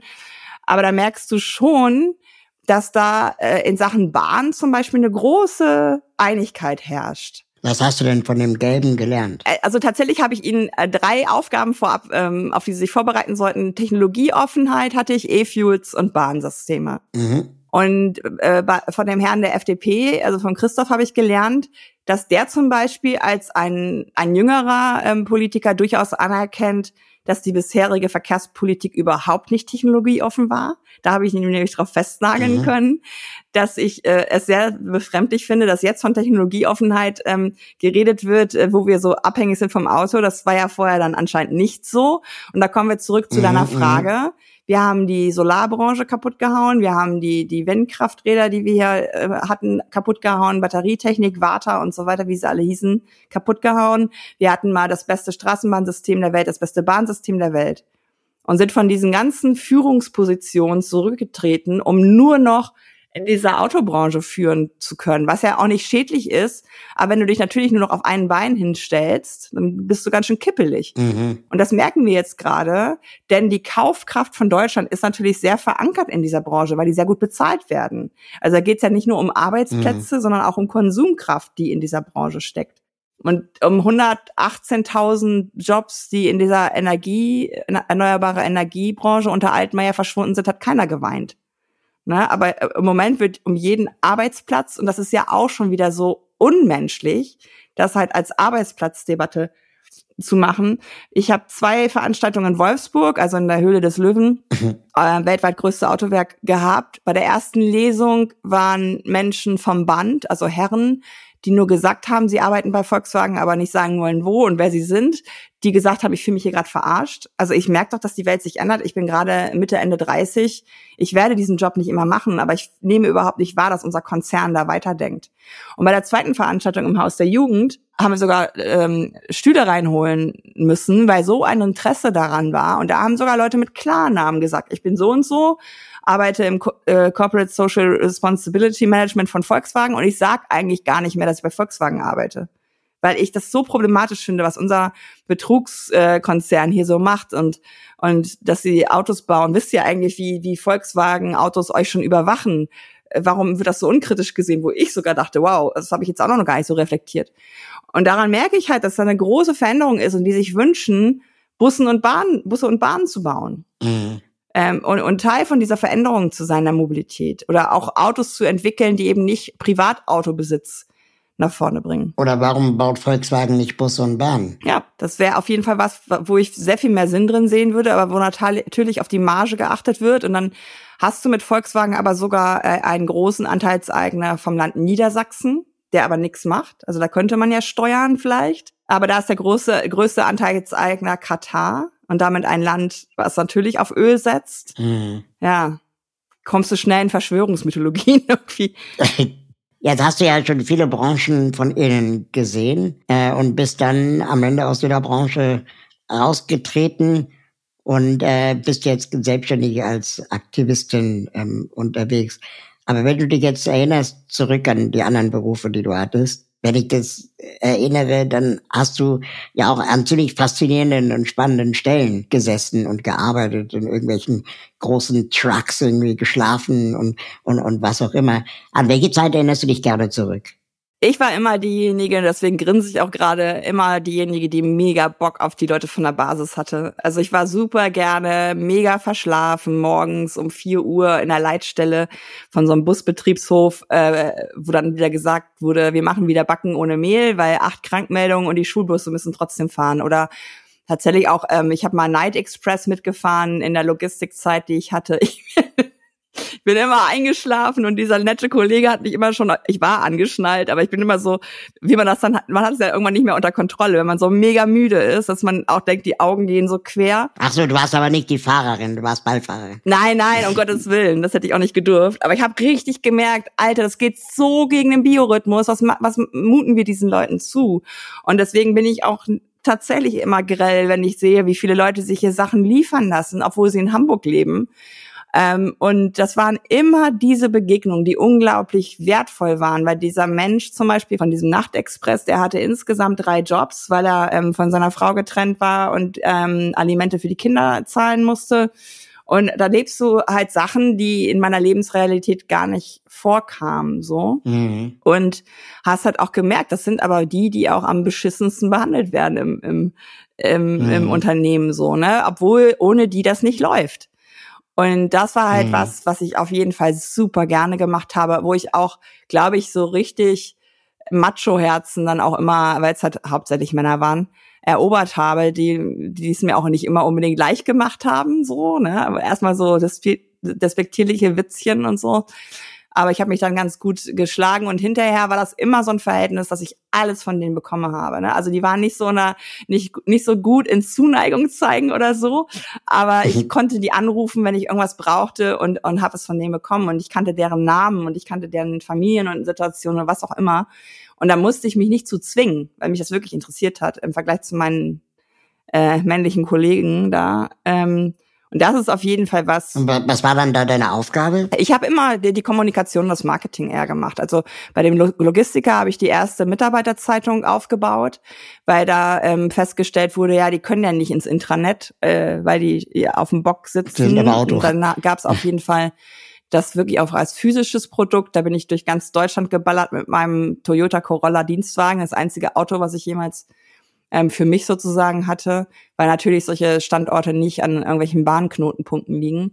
Ähm, bei den Stadtwerken Osnabrück habe ich angefangen als Pressesprecherin Nahverkehr und war dann hinterher Abteilungsleitung ähm, für den Bereich Mobilität, äh, Marketing und Kommunikation. Ähm, habe da auch ein eigenes Team mir aufgebaut und so. Also das war immer so die kommunikative Seite. Da ging es viel natürlich auch um Fahrplanmedien und diese eher unsexy Sachen. Aber da haben wir uns dann auch mit leichter Sprache beschäftigt und mit anderen Sprachen wie Türkisch und so, weil wir gemerkt haben, dass es auch bestimmte Communities gibt, die natürlich nicht mit den Standardwerken weiterkommen. Da ging es auch viel um Barrierefreiheit der Kommunikation und so.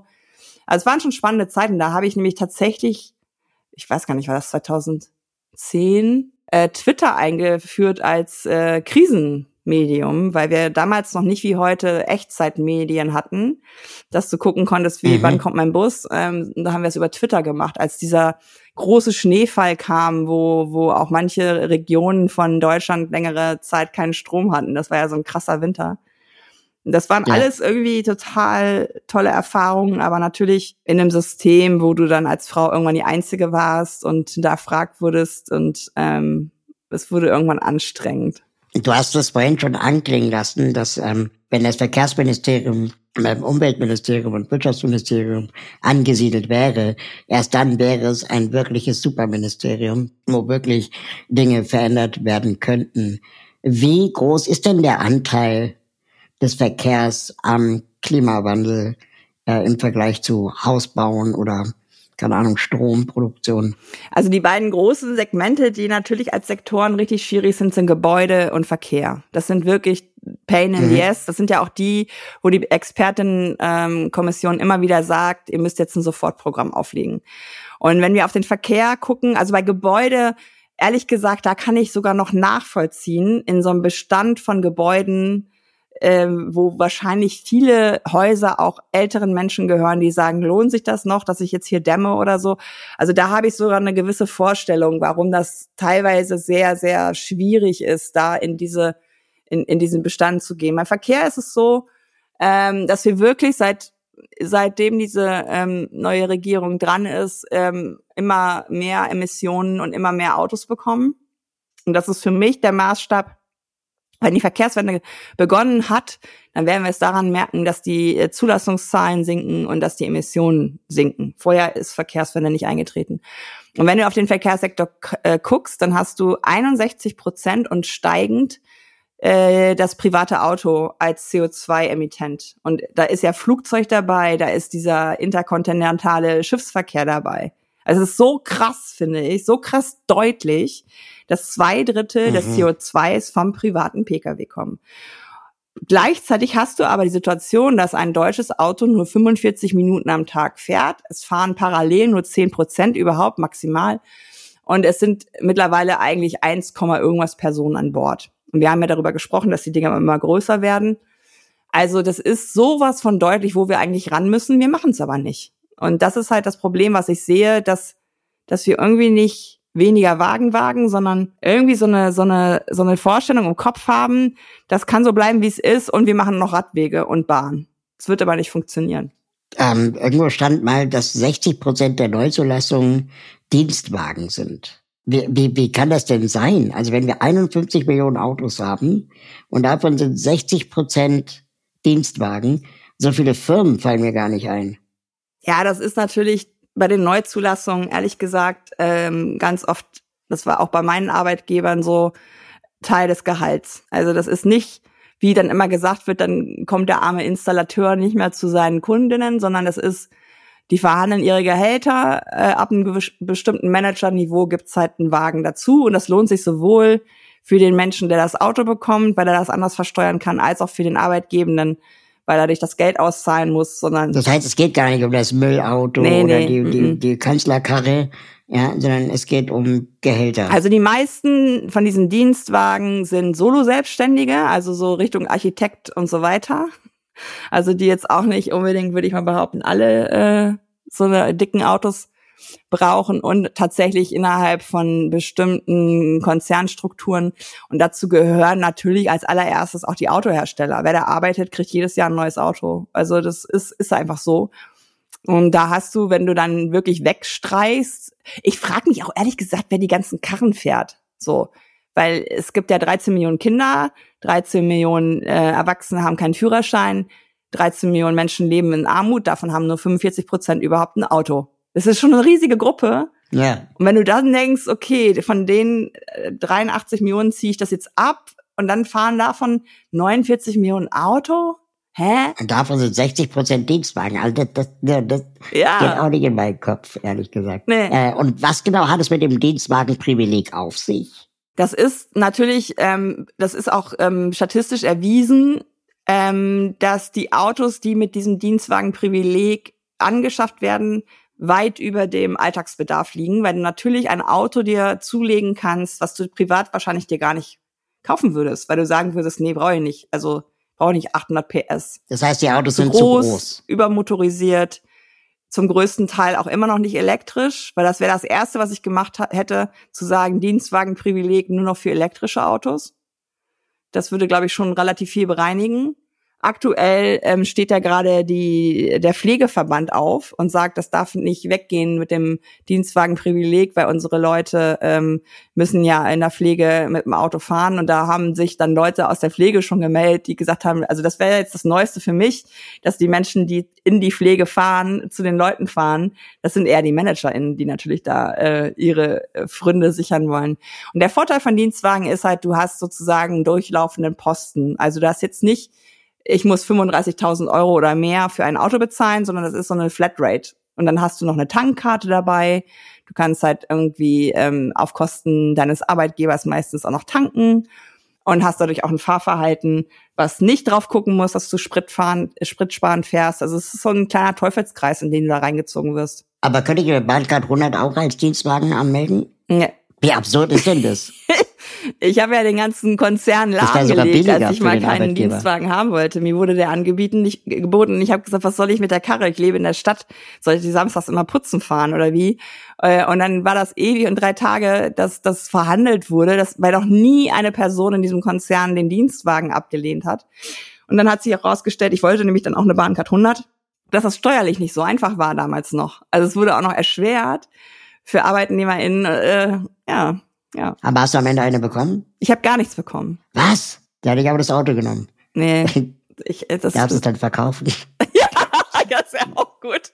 Bei eBay Kleinanzeigen reinstellen. Ja. Ich weiß auch nicht, ich habe es irgendwie letztens noch gehabt. Wo ist es denn? ja, absurd.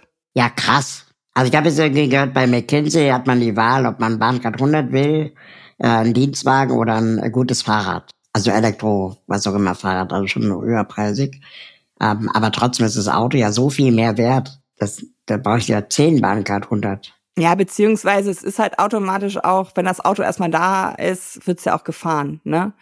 Also die, die, ja. ähm, die Wege, die so die Herren, die ich jetzt vor meinem inneren Auge vorbeiziehen lasse, das waren alles private Wege. Es waren nicht überwiegend mhm. berufliche Wege. Du hast es dann ja für die private Nutzung. Manchmal darf es sogar die Frau dann auch fahren.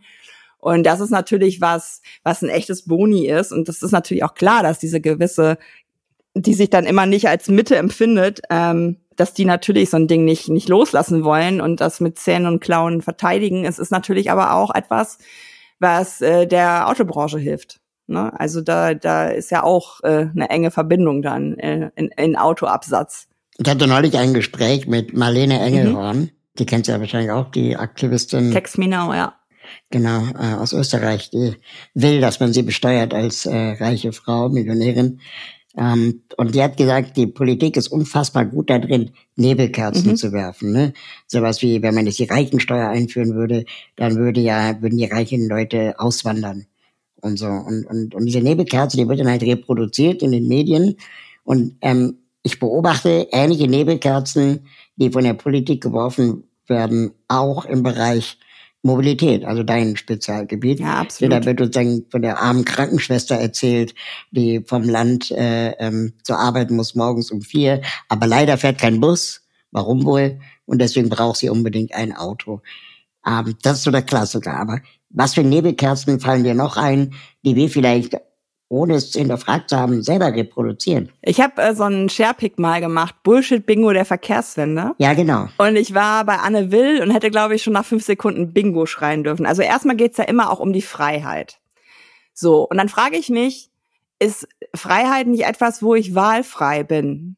Also wenn nur mit dem Auto für mich mobile Freiheit existiert, ist es dann wirklich noch Freiheit oder die schon angenannte ähm, Abhängigkeit? Das ist die Nebelkerze, die wir selber immer werfen dass wir sagen, ein Auto bedeutet Freiheit, weil hier fährt ja nichts. Dann sage ich immer, ja, ja krass, das stimmt. ist halt Quatsch. Es ist nicht Freiheit. Du wirst dazu gezwungen, ein Auto zu benutzen. Das sind mehrere hundert Euro im Monat, die du lieber als Mobilitätsbudget hättest. Dann könntest du ja auch immer noch Auto fahren. Es wäre halt nicht dein eigenes. Es stünde dir zur Verfügung. Du kannst aber auch Bus und Bahn fahren und, und Rad, weil du gute Radwege hast. Oder ja. Taxi. Das ja. ist so das eine.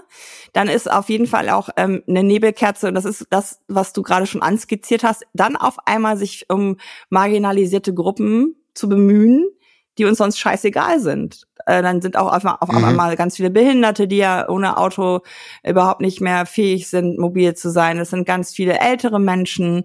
Dann auch diese Diskussion äh, der Überprüfung, ob Führerscheintauglichkeit noch ähm, vorliegt. Das machen andere Länder in Europa ab 50 zum Teil. Und ich finde es total gut, wenn sowas gemacht wird, weil du machst den Führerschein äh, im Saft deiner Jahre stehend und dann kommen vielleicht Erkrankungen dazu oder auch Einschränkungen oder auch, ähm, dass einfach du Medikamente nimmst, die, die ver, äh, verunmöglichen, dass du schwere Maschinen führen darfst. Dazu gehört ja nun mal auch ein Auto. Und ich glaube, wenn wir diese Überprüfung machen würden, dann würde es enttabuisiert, nicht mehr Auto fahren zu können. Aktuell ist das ein krasser Akt. Also viele erzählen mir immer von ihrem Opa, der unbedingt noch fahren will, manchmal trifft er aber die Garage nicht mehr. So.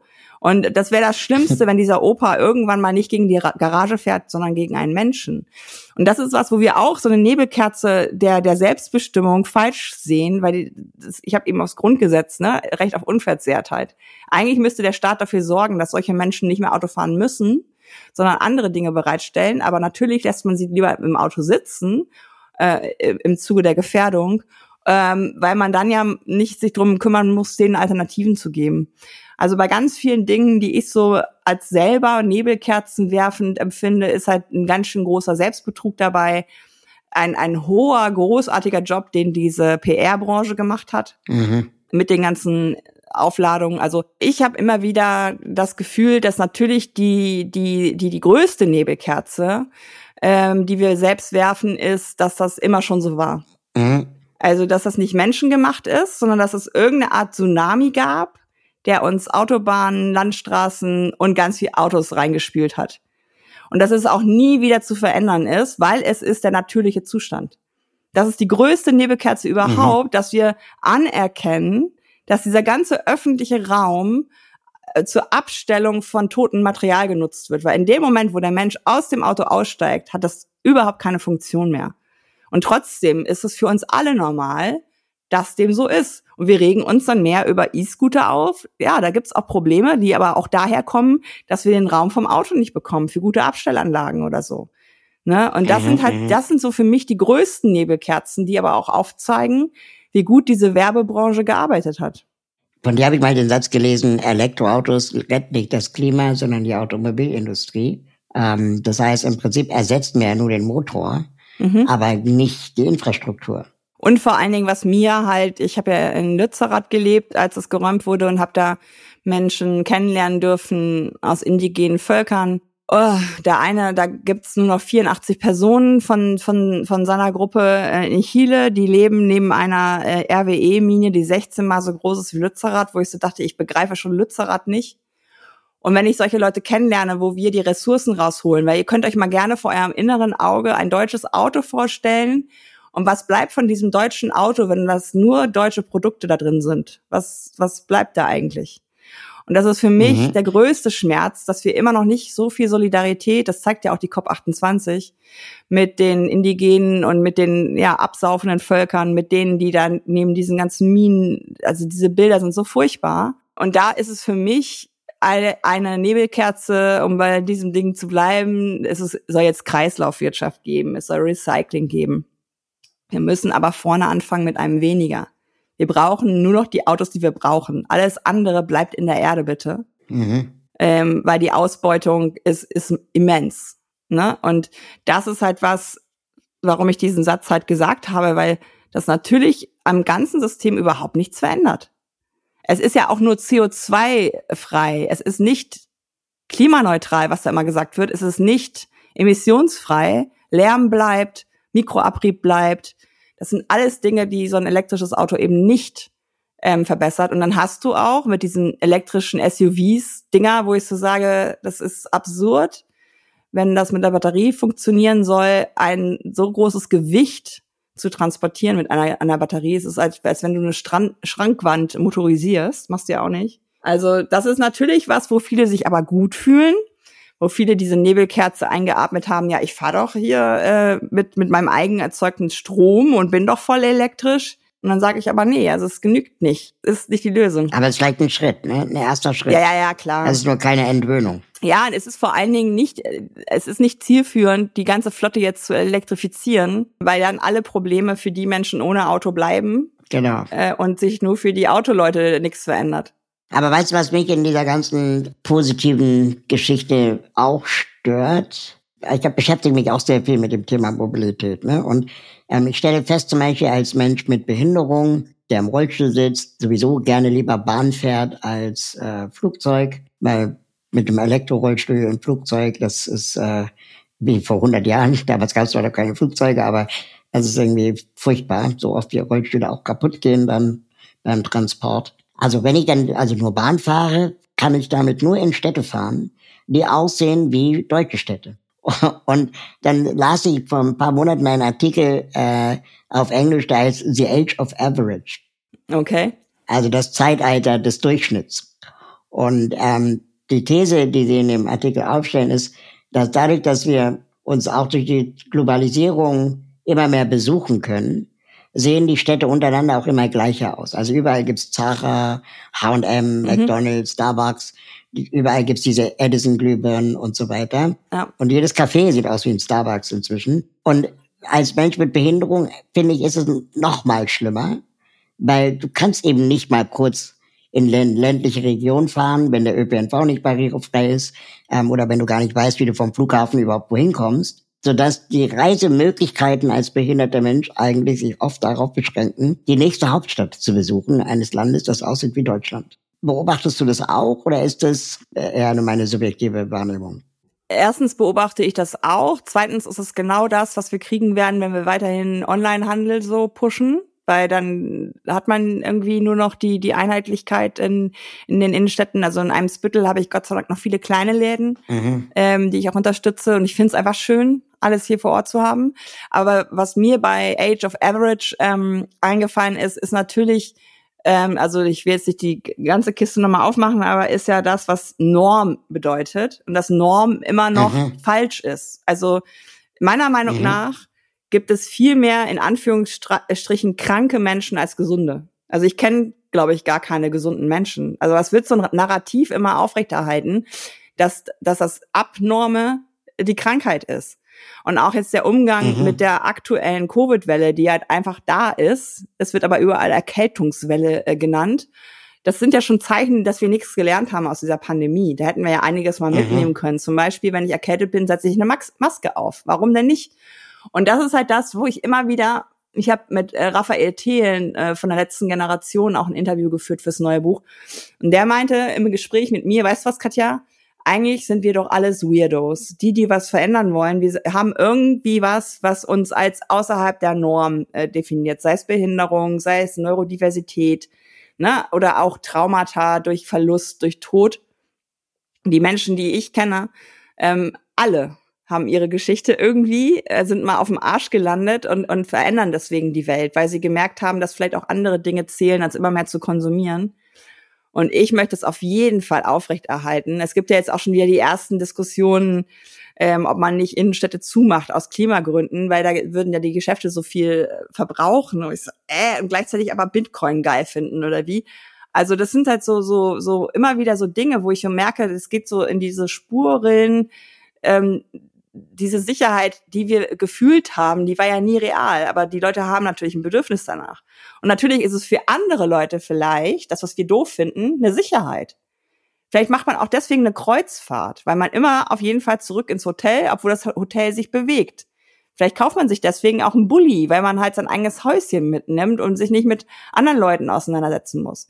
Und deswegen ist eins der krassen Momente von der Recherche zum zweiten Buch, Vielleicht ist das Auto auch Teil, das wird, jetzt wird's hart, der Faschisierung von Deutschland, weil wir einfach nicht mehr zufällig Leuten begegnen, die überhaupt nicht in unsere Lebensrealität passen.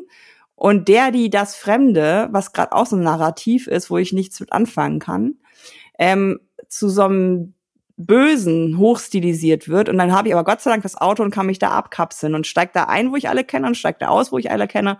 Und du als ebenfalls viel Bahnfahrer weißt auch, man hat manchmal nervige Begegnungen in der Bahn, aber manchmal auch richtig schöne, ähm, wo man, wo man einfach mal eine Kurzzeitbeziehung mit einer Person hat, die man nie wieder treffen wird, wo man aber Einblicke in andere Lebensrealitäten bekommt, die einfach zeigen, wir müssen nicht voreinander Angst haben. Das wird gemacht. Aber was uns ja vorgeworfen wird, uns Aktivisten, ist doch, dass wir ähm, immer nur rumjammern würden, den Leuten was wegnehmen würden. Und wir sollen jetzt auch mal positive Beispiele zeigen. Und dann wird schnell gesagt, ja, schau doch mal nach Barcelona oder schau doch mal nach Paris. Und ich war vor zwei Jahren in Paris und ich hatte jetzt nicht den Eindruck, dass es mehr Radwege hat als Berlin-Kreuzberg. Also da, da, das wird auch so hoch idealisiert äh, auf unserer Aktivistinnenseite, um diese schöne Geschichte zu erzählen. Und man kann Paris auch nicht so schnell nachprüfen, ohne selber mal da gewesen zu sein. Das, ich glaube, wir uns damit auch keinen Gefallen tun, sondern ich würde es interessant finden, wo konnten wir als deutsche Gesellschaft, die wir selber nachprüfen können, auch schon Dinge verändern, ohne dass wir es als negativ wahrgenommen haben. Also zum Beispiel, ich kann mich erinnern an eine Zeit, da wurden homosexuelle Männer richtig hart ähm, stigmatisiert, diskriminiert. Ähm, es gab richtig fiese Sprüche, schwul war ein Schimpfwort. Und es ist nicht mehr so stark, wie es mal war. Also da hat sich doch eine Gesellschaft zu dem Positiven verändert. Ja. Und in, in meiner Lebzeit konnte ich das mitkriegen.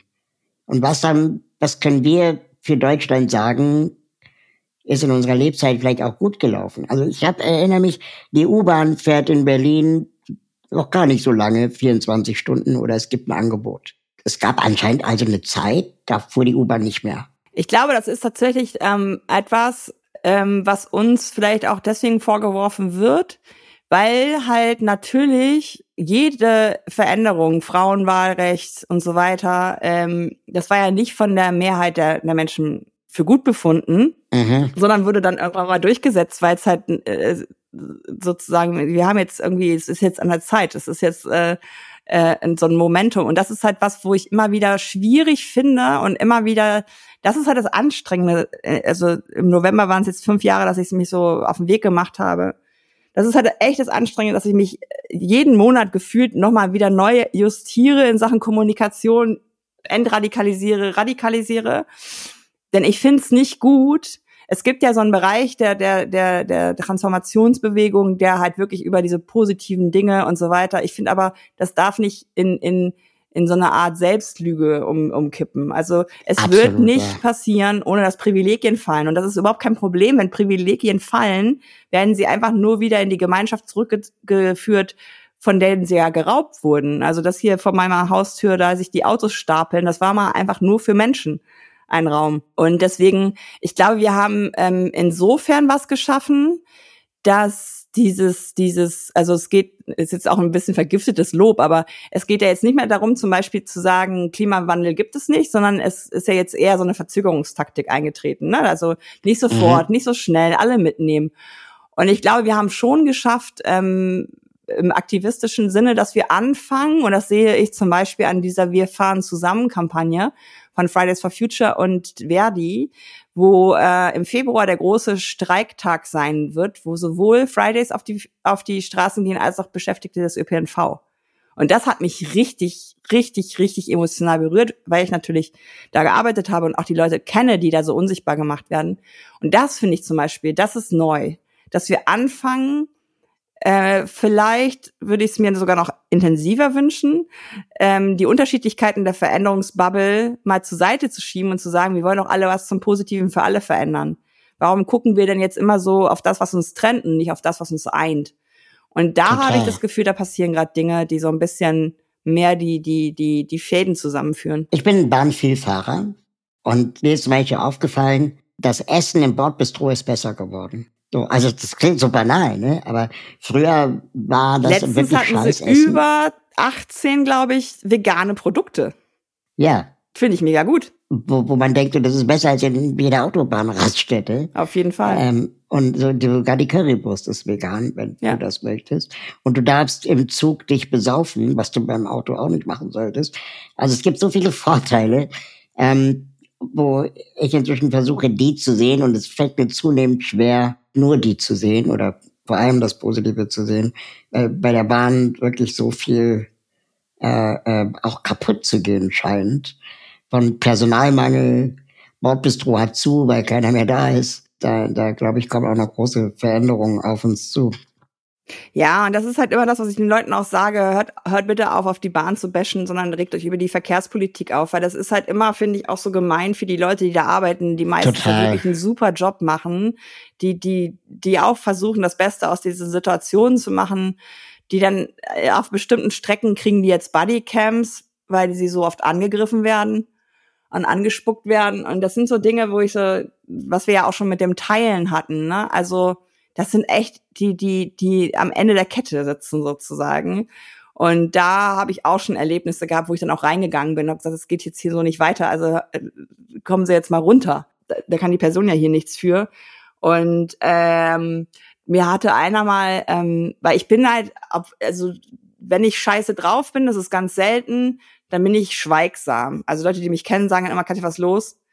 Ähm, aber eigentlich versuche ich, äh, eine Schneise des Lächelns durch das Leben zu ziehen. Weil ich könnte mich auch jeden Tag beklagen, aber es bringt mir ja nichts, weil Beklagen kommt ja immer zurück. Genauso ist es mit Freundlichkeit. Und das mache ich wirklich immer, aber im Zug, dass ich den, die dann anstrahle, mich bedanke und so weiter. Und dann hat einer mal zu mir gesagt, können Sie mal kurz mitkommen? Ich so, äh, okay, wir fahren Schaffner. Und dann sind wir in diesen Bereich gegangen, wo da die Türen dann irgendwann zugehen. Und dann meinte er, ich wollte Ihnen einfach mal sagen, Sie waren heute die erste Person, die freundlich zu mir war. Und dafür möchte ich mich bedanken. Und das war und nachts. hat er sich zur Seite genommen, das könnte auch mal ja. vor allen sagen. Ja, aber ich glaube, das wollte aber er jetzt nicht. Eine Ansage. Bei mir sagen sie immer, äh, äh, ja, leider sind wir zu verspätet, weil wir haben ja noch einen Rollstuhl. aber wir können auch sagen, einmal Applaus, heute wurde ich zum ersten Mal gelobt. Ja, ja. Also das fand ich so entsetzlich irgendwie, was die da momentan auch durchmachen, das kann man sich, glaube ich, nicht vorstellen. Ja, und da ist Frust, einfach ne? der Appell, dass man das, also da kann man das Positive gerne auch loswerden.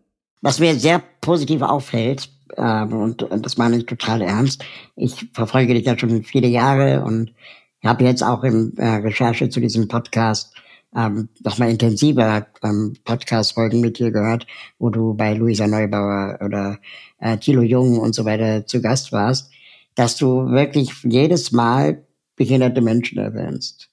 Ähm, und das als eine, die jetzt nicht primär das Thema Barrierefreiheit äh, äh, vor sich herträgt. Meine Behinderungen sind auch unsichtbar. Ja, kann sein. Ähm, Nein, ich das halt ist, mir, ist mir ein ne, Herzensthema auf jeden Fall.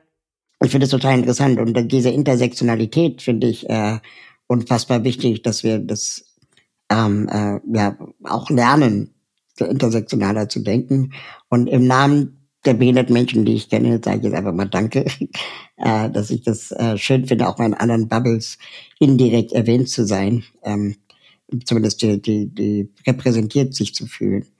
Ja, vielen Dank dafür. Ja, und es ist halt auch, ich glaube, das ist halt immer noch was, was die Leute nicht begreifen, dass sie ganz viele Sachen in der Mobilität einfach auch aus Egoismus jetzt schon anstoßen sollten, weil sie auch mal alt werden, weil sie auch mal also meine Eltern sind nur noch mobil, wenn wir Kinder da sind und ansonsten hocken die zu Hause im ländlichen ja. Raum.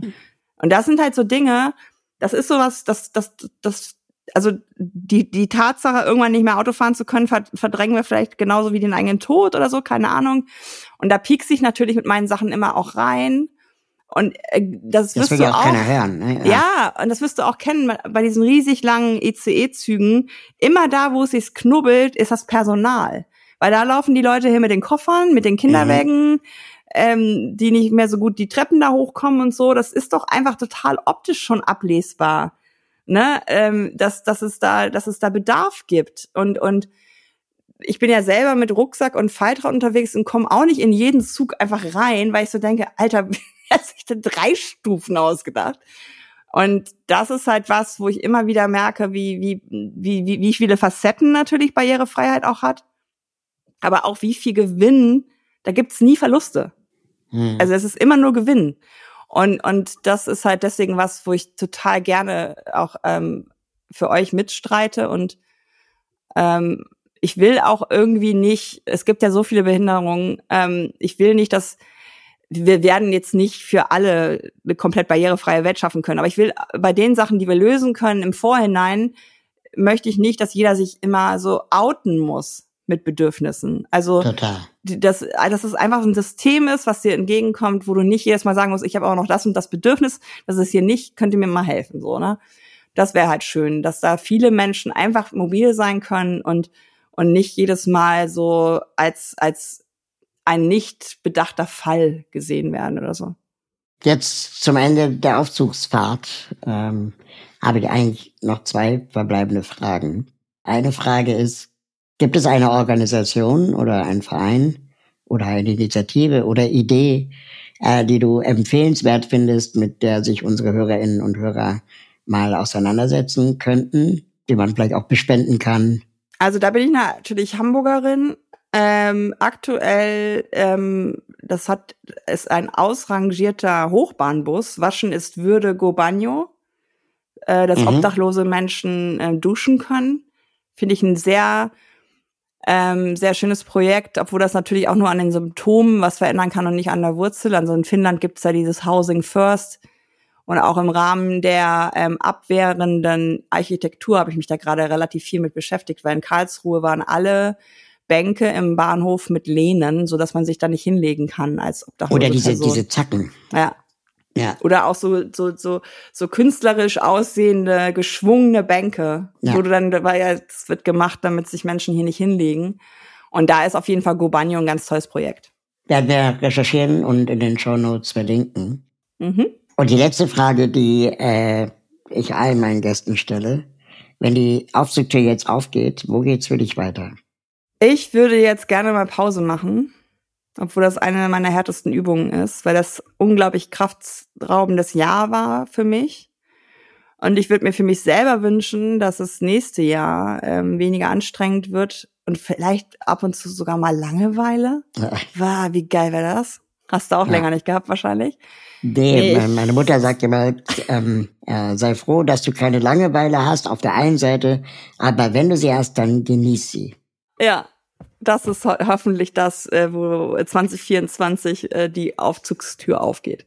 Ja, das wäre doch schön. Das wünsche ich dir äh, von ganzem Herzen. Und wir haben noch einen Drink ausstehen. Ähm, ich habe nämlich jetzt unsere letzte gemeinsame Folge gehört. Und da haben wir uns eigentlich verabredet, dass wir noch mal einen trinken gehen.